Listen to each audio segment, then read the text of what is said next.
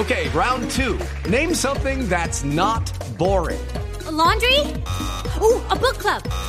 Computer solitaire, huh? Ah, sorry, we were looking for Chumba Casino.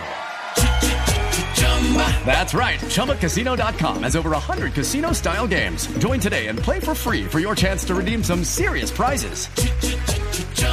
ChumbaCasino.com. No purchase necessary. Where prohibited by law. 18 plus terms and conditions apply. See website for details. Copa Mundo. Mientras tanto, ya entramos en materia con Silvia Ramírez. Ella es coach y autora de un libro que es bestseller que se llama Felicidad a prueba de oficinas que está se sigue vendiendo bien Se el libro. sigue vendiendo. Ayer fui a comprar uno para regalárselo a un amigo. Compré el último de la librería. ¿En serio? Sí. Qué bueno, ¿no? Sí, sí, sí. Es muy emocionante. Claro, cuando lo llaman a uno de la editorial, oiga, vamos a hacer una reimpresión porque su libro se agotó. Es lo Pues, máximo. Lo máximo. Es lo lo máximo. máximo. Sobre todo porque en tres meses se hicieron tres reimpresiones de dos mil libros cada Ah, uno. no, felicitaciones, Sí. muy bien. Muy bien. Bueno, entonces con Silvia vamos a hablar de eso, vamos a hablar a propósito de estos temas de competencia. Eh, Como y- de competencia, de confianza. Sí, pero hablando del Mundial de Fútbol, Ah. una competencia durísima. Fíjense lo que le pasó a Lionel Messi esta semana con el partido eh, frente a Croacia, eh, que estaba en el himno, ya se estaba cogiendo la cabeza así, con- haciendo cara de dolor de cabeza, haciendo cara de preocupación. Perdieron 3-0. El mejor jugador del mundo. Le pasa a todos, ¿no? Sí. O sea, uno no hay necesidad de que uno sea el más duro para decir, no, yo estoy a prueba de balas o a prueba de oficinas, como, como el libro de Silvia. Hablemos de, de la autoconfianza, Silvia. Bueno, la, la autoconfianza tiene que ver mucho con la certeza que uno tiene sobre la capacidad que uno tiene sobre lograr las cosas que se propone. Y quisiera hablar de un error que cometemos con mucha frecuencia. Nosotros sentimos confianza cuando creemos que tenemos todas las variables bajo control. Eso es un error porque por más detallado que uno tenga el plan, por ejemplo, en el campo de fútbol, por más detallada que sea la estrategia, la distribución del campo, no tenemos nunca todas las variables bajo control. Así que de eso no puede venir la confianza que uno se tenga a sí mismo. Tiene que venir, primero, de saber que uno es una persona normal, por lo menos normal, que encaja donde sea que se encuentre. Por otra parte, que uno, si bien es cierto, no tiene todas las virtudes que un ser humano podría tener en la Tierra, lo cierto es que uno sí tiene esas virtudes que le compensan las áreas que le podrían faltar. Y sobre todo hay que tener fe en que cuando uno se propone las cosas, las logra. ¿Por qué? Si uno de entrada siente que a pesar de que uno se esforzara en aprender un idioma, en aprender a bailar, en, en- conseguir una cita con alguien, si uno siente que a pesar de que uno se esfuerce, no lo va a hacer, el punto es que a uno no le dan ganas de salirse de la cama. Es decir, la motivación, si están siguiendo lo, lo que les estoy proponiendo, la motivación tiene mucho que ver con el nivel de confianza que uno se tenga. Pero entonces, así uno sea un duro, como está diciendo hace un ratico, también hay momentos donde las variables influyen para que uno también flaquee. Claro. Y, que, y pero es que uno tiene a veces como un monstruo interior que le dice, la va a embarrar, la va a embarrar, no se meta ahí. Y que uno le hace caso o ahí lo trata de volverse como un Hércules y, y lo destruye. Pues to- toca hacerle algo de caso. O sea, no, no, no se trata de asfixiarlo, ponerle una almohada encima en la nariz hasta que se ahogue, porque esos monstruos realmente son un indicador. Un indicador de que hay algo que uno sabe que le faltó trabajar, por ejemplo, Sí. o hay algo que uno todavía está a tiempo de fortalecer. Entonces el monstruo no empiece por callarlo. Póngale atención un momentico. Pero aquí pensemos en una cosa muy chévere en la que llevo pensando los últimos cinco días. Cuando una persona es capaz de tener control sobre sus pensamientos, uno, y dos, sobre su respiración, la vida de uno empieza a vibrar pues en otra frecuencia. Oiga, eso sí- uno empieza a ser distinto. Eso es importante. Uno le hablan de la respiración. Y uno no se fija en no, eso. Uno no se fija en eso. Claro, miren, lo normal es respirar unas 15 veces por minuto. O sea, cuando uno está tranquilo. Y los Claro, adultos que se de ponen a contar época- esa vaina no, pero esa es una forma de meditar. ¿Sí? Ponerle atención a cuántas veces van. Pero, pero quiero destacar una cosa. En esta época en la que estamos, estamos respirando 28 veces por minuto. Eso es lo mismo que tener un carro en primera todo el tiempo. o sea, estamos Ah, alerta todo el tiempo. Sí. Cuando uno está alerta, uno toma decisiones inmediatistas, pero uno no puede ser estratégico. Y para que a uno le vaya bien en la vida, tiene que poder tener la cabeza fría para tener estrategia. Pero Silvia, yo quería preguntarle un poquito acerca de ese exceso de confianza que siento que siento que nos ocurre a todos cuando entramos de pronto como en esa famosa zona de confort, ¿no? Como que decimos como, ah, bueno, yo ya sé cómo es esto, esto se maneja de tal forma, yo lo hago de tal otra. Entonces, digamos que me confío y como que me salto como todos esos eh, procesos, o digamos, hablándolo también en términos futbolísticos un poco, eh, diría yo que le pasó a la, a la selección mexicana. Por ejemplo, en el último eh, partido que perdieron 3-0 ante Suecia, digamos que Osorio hizo un planteamiento táctico en el que dijo, no, pues yo me voy a atacar, yo ya he ganado, pero resulta que salió atendido por el propietario 3-0. Eh, entonces, ¿cómo, ¿cómo no saltarse como todos esos procesos y ser, ser reiterativo como, como de las bases y, y- y no olvidarse de eso? Hay una cosa muy importante porque ese fenómeno que usted está describiendo no solo pasa en el fútbol, pasa también en las empresas, pasa, ah, pasa dentro de las relaciones. Cuando uno dice, no, ya me gané el amor de esta persona, ya me puedo relajar. Es, ese, ese exceso de confianza se evita entendiendo una cosa, que uno se guste a uno mismo mucho no quiere decir que uno sea un ser humano por encima del promedio. Y vamos a desarrollar la idea. Lo que les propongo es que trabaje cada uno en mirarse el ombligo un ratico y establecer de las, de las características que yo tengo cuáles son las más chéveres, cuáles son las más poderosas y pensar, caramba, por ejemplo, en mi caso, que me llamo Silvia, caramba, yo me siento muy chévere de ser Silvia, Sí. pero nunca se permitan caer en el error de pensar, o sea, el error en mi caso sería, sintiéndome contenta de ser Silvia, pensar, Mauricio va a pensar que yo soy espectacular. Ah, no, no, no, no, no. Una cosa es que yo me guste mucho y otra cosa es que yo tenga la idea loca de que le voy a gustar a los demás. Mantenerse dentro de este límite es muy importante porque evita lo que acaba de describir Simón, que uno se relaje más de la cuenta, que uno deje de practicar, que uno deje de formarse, de aprender cosas nuevas, porque uno piensa que uno está por encima de los demás y no, no funciona así. En términos futbolísticos es como ganar la de camiseta. La camiseta ¿Qué que, quiere decir eso? que- que la, la gente cree que es que porque está en tal sitio, Ajá. o porque tiene tal cargo, Sí. o porque está en tal oportunidad, o en, en tal eh, escenario, ya tiene todo ganado. A mí me parece que hay que sudar un poquitico la camiseta. No es, ah, es que mire, yo tengo la camiseta de la selección argentina, voy a ganar, porque Ajá. esto asusta a los demás. No, no es tan fácil. Hay que entrenar, papá. Y además hay que aprender a disfrutar el hecho de estar sudando la camiseta. Ujú. Entonces es que finalmente, ¿a qué fue que vinimos? Pues a eso, a sudar la camiseta. Entonces hay que quitarse la pereza de, de- de- de poner pues el cuero en la cancha. Bueno. Bueno, hay, hay una serie de particularidades, eh, Silvia, y es que esa, hay, digamos, para, para ser un poco reiterativos con lo que ya hemos eh, venido charlando, y es qué cosas le pueden amenazar a uno la confianza. Digamos que no solo es el tratamiento que uno le dé o de comerse el cuento, sino que hay otras amenazas que se tienen eh, que siento yo que pueden venir de ataques de otras personas, ¿no? De comentarios, de mal ambiente, de envidia, y eso digamos que puede bajar un poquito eh, la confianza que se tenga a uno mismo, ¿no? Claro, por más seguro que uno sea en uno mismo, cuando el entorno es así de hostil, pues eso hace tambalear al que sea. Pero, y, bueno, aquí hay que tener en cuenta lo siguiente, uno no puede controlar las cosas que vienen del entorno, o sea, yo no puedo controlar qué tanto le voy a gustar a la gente, qué tanto me van a aceptar, eso es cierto. Pero yo sí puedo controlar, por ejemplo, lo que yo me digo cuando las cosas me salen mal. Miren, dentro de las cosas que amenazan la autoconfianza, primero, reprocharse muy duro cuando uno comete un error.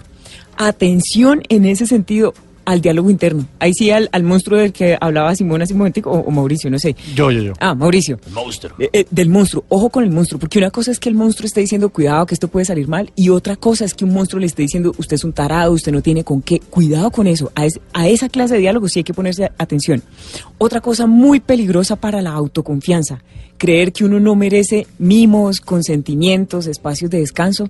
Y ojo a esto por lo siguiente, cuando uno piensa que uno no es tan valioso como para merecerse eso, algún consentimiento, ¿no? Un ratico de esparcimiento, uno empieza a negarse los espacios de descanso y cuando uno no descansa se le funde el motor y cuando se le funde a usted la máquina ahí sí con toda seguridad las cosas le van a salir mal.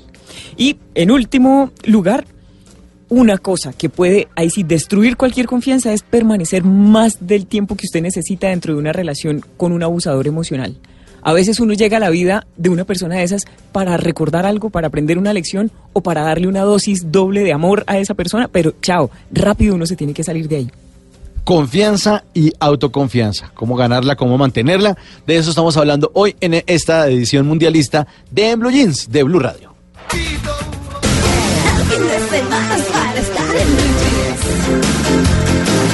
Y a propósito de esta era mundialista que estamos viendo por estas semanas, em, hoy estamos hablando en, Blue Jeans, en esta versión eh, corta en Blue Jeans, vamos hasta las ocho y media de la mañana, de la confianza y el exceso de confianza. Y para eso hemos eh, invitado a Silvia Ramírez, que es eh, coach, autora de La Felicidad a Prueba de Oficinas, un gran libro. Y ya hemos hablado en bloques anteriores qué es y qué no es autoconfianza eh, cómo sé que estoy eh, o que tengo exceso de confianza, estoy muy confiado, muy zona de confort. Hablamos también de los cinco tips para aumentar la confianza y ahora vamos a hablar de acciones para que la autoconfianza se traduzca en éxito, Silvia. Hay una relación muy marcada, ¿no? Entre la gente que confía en sí misma y la gente a la que le va bien. Entonces estuve haciendo un sondeo de cuáles son las, los elementos que se, que se repiten en la mayoría de los casos. El primero que encontré es que, miren, el hábito sí hacia el monje. Uno tiene que vestirse y tiene, pero sobre todo tiene que presentarse como una persona ganadora en el área que uno le guste. Entonces, hay que asearse, hay que vestirse, hay que invertir platica en la imagen personal. Esto es muy importante porque cuando los demás, los demás seres humanos nos ven, la idea es que tengamos una, una puesta en escena, ¿no? Una, una ropa, unos accesorios que den un mensaje. Ojo que no siempre tiene que ser elegante, pues porque si uno trabaja en el mundo de la creatividad, por ejemplo, pues lo que tiene que verse es creativo, no, no como un abogado. Entonces, según, primer elemento, el hábito sí hace el monje, acuérdese. Segundo, hay que hacer ejercicio. Y en este caso el ejercicio no es tanto para que le cambie el cuerpo, claro que muchos estamos de acuerdo en que nos vendrían bien unos kilitos de menos, pero no tanto para eso como porque está demostrado que cuando uno hace ejercicio y sobre todo de esos que implican resistencia, el concepto que uno tiene de, de sí mismo cambia, mejora. El tercer elemento, vean, este, este ensayo yo lo intenté a título personal y me funcionó. Haga usted la prueba de autopresentarse a alguien sin esperar a que alguien haga el trabajo de la introducción. Porque mire, romper esa barrera, la- sobre todo la barrera psicológica, de ver una persona que está ahí quieta, que no tiene ningún interés en hablar con uno, que no le está diciendo nada a uno. Sin embargo, uno se, se acerca con una sonrisa y le dice, buenos días, mucho gusto, me gustaría presentarme, soy Silvia Ramírez, y ¿qué tal? Bueno, y, y armar una... No haga esto que acaba de hacer, ¿y qué tal? No. Usted tenga claro qué le quiere decir a continuación. Claro. ¿Qué le quiere decir a continuación? Miren, de ahí yo he tenido dos relaciones comerciales muy buenas. Dos de mis clientes más grandes empezaron así en una conversación que no me dio miedo inaugurar en un cóctel. Uno a veces tiene que tener como una especie de libretico armado, ¿no? Claro, y si les gusta, a Chévere. propósito del libreto, y eso es serio lo que usted está diciendo, busquen en internet Elevator Pitch, se escribe eh, Elevator Pitch con TH al final, Pitch, o discurso del ascensor. Porque la idea es que usted pueda en el espacio de 40 segundos, mire, de ver, se los digo porque funciona. En el espacio de 40 segundos usted tiene que poder contarle a la otra persona, usted quién es, qué hace, usted qué problema soluciona a la gente, a qué clase de personas le interesa esa clase de solución que usted tiene que para ofrecer. ¿Por qué deberían contratarlo a usted o por qué deberían contar con sus servicios y por qué deberían hacer eso ya? Aquí un- un- una recomendación para, para cerrar este espacio. Que no se le noten las ganas de vender algo. Como usted pele el cobre queriendo velar- vender una cosa, en los primeros minutos de conversación le van a cerrar la puerta en la cara. No, no, no, no. Usted tiene que apuntarle a conseguir una segunda cita, una segunda oportunidad para conversar. Funciona muy bien. Esto es lo último en Guaracha en las escuelas de Además negocios. porque la gente no es boba y además por intuición también uno sabe cuando le están met- queriendo meter el gol y la cosa, entonces uno, ay ya. Así como dicen que el perro huele el miedo del humano, o sea, que le dicen no se asuste porque el perro huele el miedo, los, los mamíferos funcionamos básicamente Igual. con la misma Sí, lógica. con un instinto ahí que nos, nos, nos aparta como de lo que nos puede llevar a situaciones de riesgo. O a Exactamente. cosas que no queremos simplemente. Y, y a propósito de las situaciones de riesgo, el siguiente tip tiene mucho que ver con esto y es hay que ajustar la postura, la postura corporal, para mostrarse como una persona segura. Esto funciona porque fíjense que el cerebro no distingue entre lo que pasa y lo que cree que le pasa. Entonces a veces cuando uno está asustado, pero hace el esfuerzo de verdad de sentarse derecho, de sacar el pecho, los hombros hacia atrás, la espalda recta, su cerebro siente que es el cerebro de una persona segura y le empieza a ayudar. Yo sí camino como una tortuga, Silvia, en serio. Yo no me fija. Hoy le voy a mirar el flow a usted cuando camina a ver cómo es. Tortuga ninja. A ver, des- Sí. desfile, Mauricio. Yo por parece que, favor. no, ahorita, pero parece que tú era caparazón, en serio, todo como, oh, oh. No, ahorita, le, ahorita va a mirar a Mauricio cuadro por cuadro. corrección de postura. Claro, porque es que yo no sé si ustedes se han fijado que es que hay veces que uno está sentado así tan jorobado Sí, y con la yo. expresión tan triste que casi dan ganas de regañarlo. O sea, uno a No, no me regañen tampoco. La gente, ¿por qué me trata mal? Pero a veces es que uno prácticamente está invitando a que lo traten mal. Con Ah, esa bueno, sí, ¿no? Claro, hay gente que dan ganas de regañarlo. Entonces, no, señor, esto se acabó. Y si lo digo con tanta pasión es porque también ha sido el caso mío. Cuando uno se endereza, la cosa cambia. Otra cosa muy importante, mire a los ojos a su interlocutor, pero mire a los ojos como un humano, no como un androide.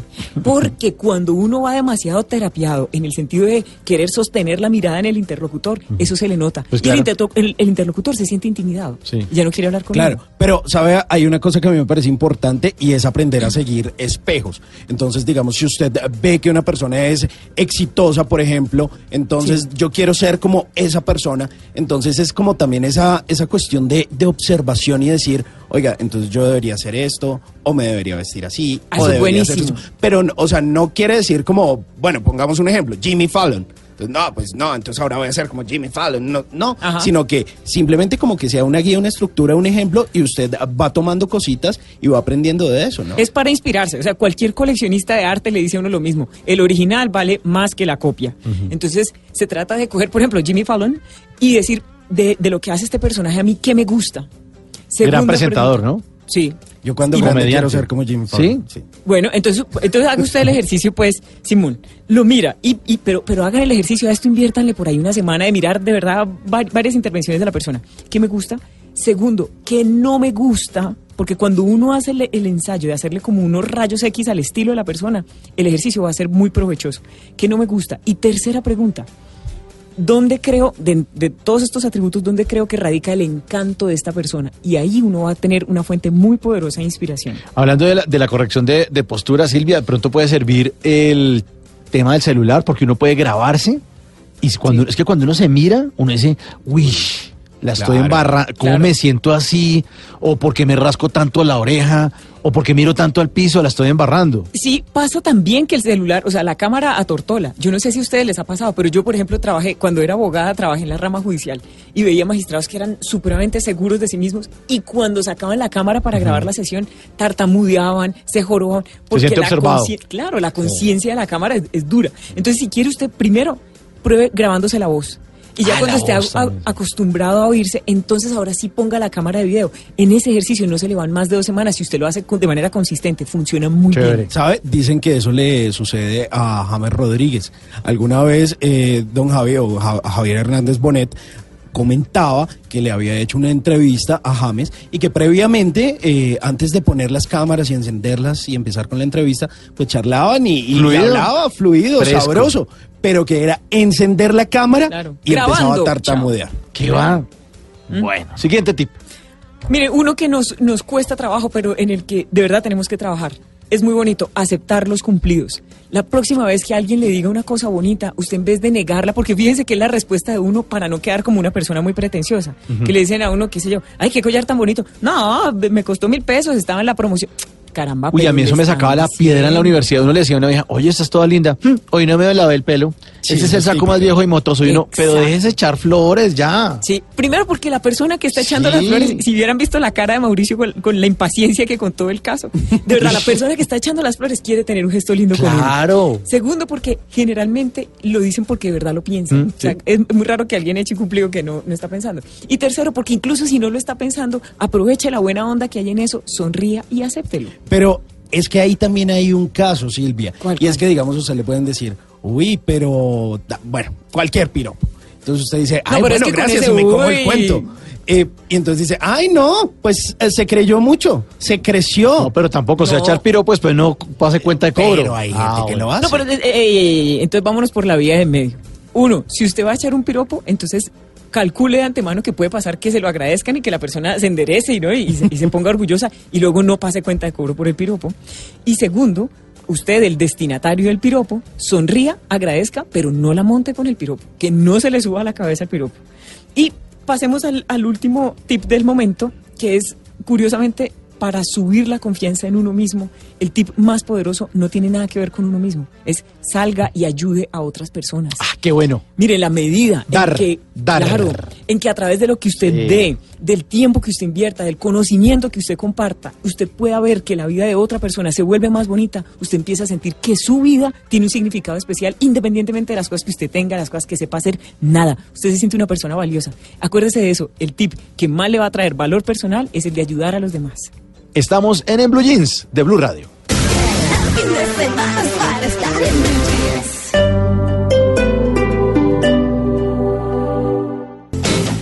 8 de la mañana, 36 minutos, partido Francia-Argentina próximo, próximo a empezar aquí en los micrófonos de Blue Radio. Por eso estamos sonando música de Francia y de Argentina. Pero hoy hablando de confianza y exceso de confianza, la autoconfianza. Y, Y el estamos éxito. con. Y el éxito. Estamos con Silvia Ramírez, que nos habla ahora de la envidia. ¿Y por qué la envidia que tiene que ver con, ese- con el éxito? Porque, Mauricio, haga el ensayo mental de proyectar tres curvas hacia adelante el éxito. ¿Cuál es la- una de las primeras reacciones? Una, la admiración, que es linda. Y otra, que uno no quisiera, pero que lamentablemente se produce, la envidia. Entonces tenemos que, co- como estamos aquí, las personas que están sintonizadas con este programa, yo quiero pensar que es que están comprometidas con su éxito personal. Entonces, como estamos pensando en el éxito y con muchísima mm, seguridad vamos a ser personas exitosas, tenemos que saber que van a parecer envidiosos. Y entonces les propongo que dediquemos unos minuticos a pensar en cómo es que se produce pues la emoción de la envidia. A mí me parece que la envidia se produce cuando se juntan tres cables, no solo uno de los que vamos a mencionar, sino todos los tres. El primero, uno siente envidia cuando ve que el otro tiene o es capaz o sabe hacer algo que yo no. ¿Cierto? Cuando yo siento Sí. esa, esa diferencia. Sí. Primer elemento. Segundo elemento, cuando yo siento que yo no solo no tengo, ni soy capaz, ni sé esas cosas, sino que además, por más que yo me esforzara, no tendría cómo tenerlo. Por ejemplo, si yo admiro mucho los ojos verdes de otra persona, caramba, los míos son cafés, pues eso es lo que hay. Entonces yo siento que no tengo cómo tenerlos jamás, pues podría fingirlos con, con lentes de contacto, pero no es igual. y tercer elemento, acuérdese, se necesitan los tres cables uno, porque hasta ahí uno siente como una inquietud, pero no llega a ser envidia. La envidia ahora sí se cierra cuando uno siente que no hay nada en otra esfera de la vida mía que sea tan chévere como para remontar, como para compensar eso que el otro tiene y que yo no. Cuando se cumplen esas tres condiciones, entonces uno, el ser humano está sintiendo envidia. Una cosa fundamental para que tengamos en cuenta si usted está siendo víctima de un ataque de un envidioso. El envidioso en estricto rigor no está bravo. O sea, fíjese, él no está tanto de mal genio como en realidad lo que está sintiendo es un dolor. O sea, tiene, de verdad tiene sentimiento doloroso de, sentir que la vida le está pasando por encima. Y todo esto se lo digo para que lleguemos a un punto muy interesante. El éxito apareja o el éxito viene con una responsabilidad. Cuando usted sea una persona exitosa, que le digo, eso puede estar a la vuelta de la esquina, usted tiene la responsabilidad de compartir el éxito con los demás. Entonces, por favor, sea generoso con lo que usted sabe. Sea generoso, ey, ojo con esto, sea generoso con sus contactos. Mire, si una persona está destinada a que le vaya súper bien en la vida, ¿usted cree que por no, no ponerle en contacto con alguien, usted va a conseguir que esa persona le vaya menos bien en la vida? Nada, el que está destinado para ser una estrella, va a ser una estrella. Dese usted el gusto de ayudarle a esa persona. Entonces, en general, acuérdese de esta consigna, el éxito trae una responsabilidad. Comparta lo que sabe. Bueno, Silvia, muchísimas gracias por habernos acompañado hoy en esta versión corta de Blue Jeans, esta versión mundialista.